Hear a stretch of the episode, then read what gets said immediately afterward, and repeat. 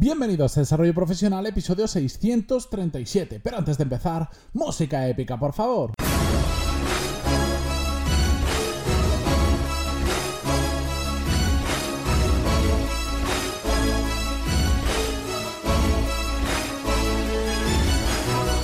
Días a todos y bienvenidos una semana más, un lunes más a Desarrollo Profesional, el podcast donde ya sabéis que hablamos sobre todas las técnicas, habilidades, estrategias y trucos necesarios para mejorar cada día en nuestro trabajo. Si me escucháis diferente, no os preocupéis, no pasa nada, es simplemente, no me he cambiado el micro, de hecho eh, son los mismos elementos, lo que cambia es que estoy grabando desde un sitio diferente, porque no os he contado nada, pero estoy por eh, de, de, mudanza, de enésima mudanza, de hecho si hago el recuento en unos tres años igual, creo que esta es la el cuarto sitio donde voy a vivir por temas eh, profesionales. Pero bueno, eh, la cuestión es que estoy en unos días que hasta que me entreguen la casa nueva tengo que grabar casi desde cualquier sitio. De hecho, esta semana algún episodio creo que lo voy a tener que grabar desde el coche y es un poco incómodo eh, porque cambia mucho el sonido desde cada sitio que trabajo. estáis acostumbrados a, que grabe siempre prácticamente en un mismo sitio, así que bueno, si me escucháis diferente no os asustéis. Pero bueno, vamos al tema. La cuestión es que hoy vamos a hablar de la influencia de lo que opinan los demás sobre nuestro trabajo. ¿Cómo nos afecta, o podríamos decir, la mala influencia de lo que opinan los demás sobre nuestro trabajo? Porque, em, bueno, principalmente antes de pasar al por qué, eh, hay que aclarar que esto es normal, es absolutamente normal que, los que, que, lo que piensan los demás nos influyan, porque al final somos miembros de una sociedad o de múltiples microsociedades, como lo queráis llamar, y es normal que entonces, pues, mm, en muchas ocasiones nos afecte lo que piensan otros demás. La cuestión es que dejemos que eso nos influya o nos influya en exceso o nos influya eh, para peor. Mm, y esa es la parte que a mí me parece más interesante porque, bueno, nosotros no podemos cambiar el tema cultural como somos, llevamos muchos años en este mundo, no es fácil. Lo que sí podemos cambiar y donde podemos nosotros em, meter mano para mejorar esta situación es lo que nos afecta a nosotros mismos, lo que piensen los demás de nuestro trabajo. Lo vamos a orientar solo al ámbito profesional, aunque ya sabéis que muchas veces pues este tipo de cosas las podemos extrapolar y llevarlos a lo personal. Pero bueno, vamos a centrarnos. ¿Por qué hago exactamente este episodio? ¿Por qué he elegido este tema?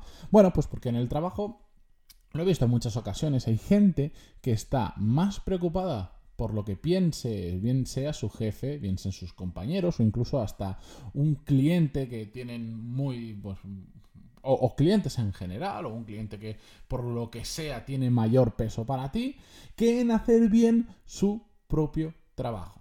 Es decir, lo que están haciendo es poner el foco en cosas que son incorrectas. Y para explicarlo más fácil, os pongo un, simple ejemplo. Esto pasa muy habitualmente, donde en reuniones donde hay diferentes partes del equipo. ¿Y qué pasa? Siempre hay alguien pues que, por ejemplo, no da su opinión por miedo a parecer que no sabe sobre un tema. Que esto es algo que a mí me causa mucha curiosidad. Gente que no pregunta porque cree que si pregunta va a parecer tonto. Y es, yo, para mí es todo lo contrario. Si no preguntas porque no sabes algo y tienes miedo a parecer tonto, vas a seguir siendo, entre comillas, tonto. Porque no vas a saber cuál es la respuesta. En cambio, si lo preguntas, oye, pues otra cosa es que llevas una hora hablando de un tema, de algo que tendríamos todos que saber porque te dedicas a eso y lo preguntes, puede quedar un poco raro decir, hombre, si, si tú eres el especialista en eso, ¿cómo me estás haciendo tú esa pregunta?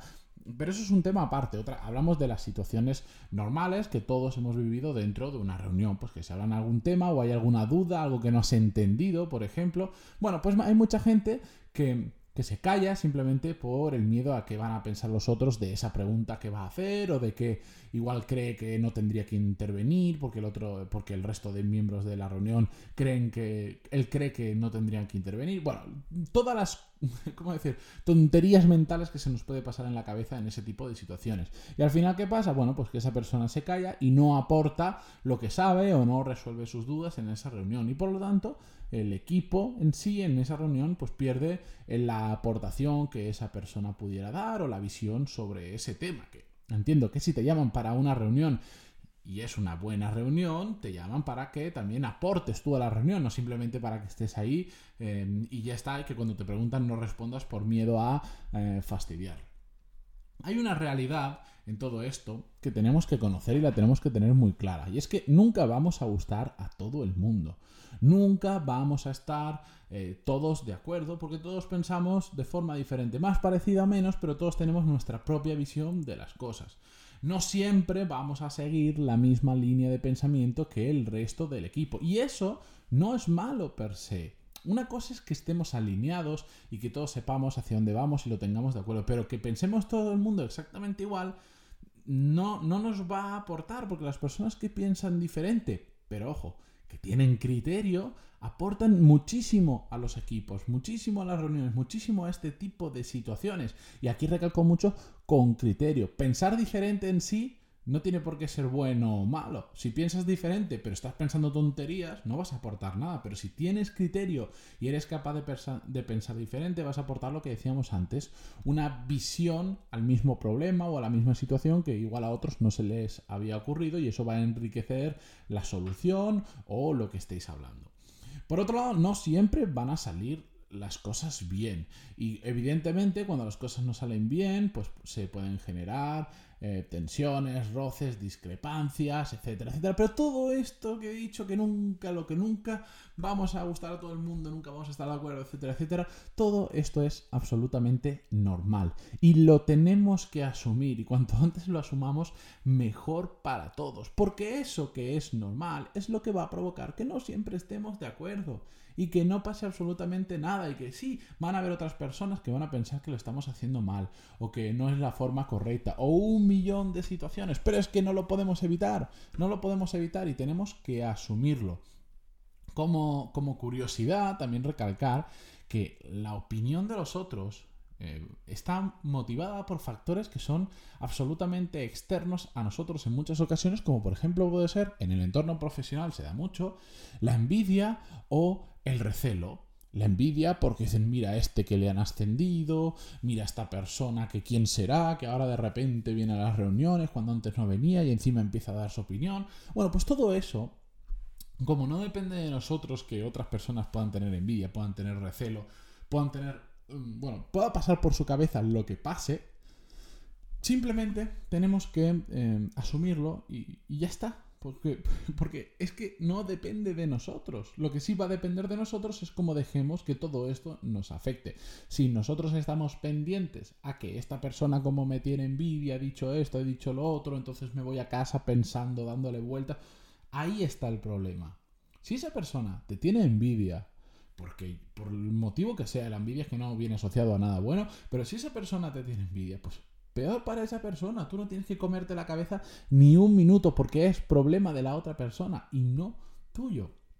Pero bueno, en general, sobre lo que piensan los demás respecto a nosotros y lo que nos llega a influenciar, a mí me gusta poner un ejemplo muy claro sobre esto que todos entendemos. Y es como, por ejemplo, cuando eh, vamos a ligar con, otra persona o cuando ligábamos, en, mi caso ya no se da porque ya, ya he encontrado a la persona con la que quiero compartir mi vida, pero todos hemos pasado por ahí. Cuando estábamos en una cita, mm, tienes dos formas de afrontarlo. O por un lado estás pendiente de lo que puede estar pensando la otra persona de ti constantemente, o mm, puede que te dé un poquito más igual y decir, oye, yo voy a ser yo mismo y si esa persona no le cuadra como soy, no significa que seas un déspota y que empiece a hacer todo. No, no, tú eres como eres y si a ti te gusta decir unas cosas o te gusta hacer un determinado tipo de chiste, por ejemplo, bien, pues, pues, pues hazlo perfectamente y si a la otra persona no le gusta, pues igual es que simplemente no estáis hechos el uno para el otro. En cambio, si tú eres tú mismo y a la otra persona le gusta y, y a ti te gusta como esa persona, oye,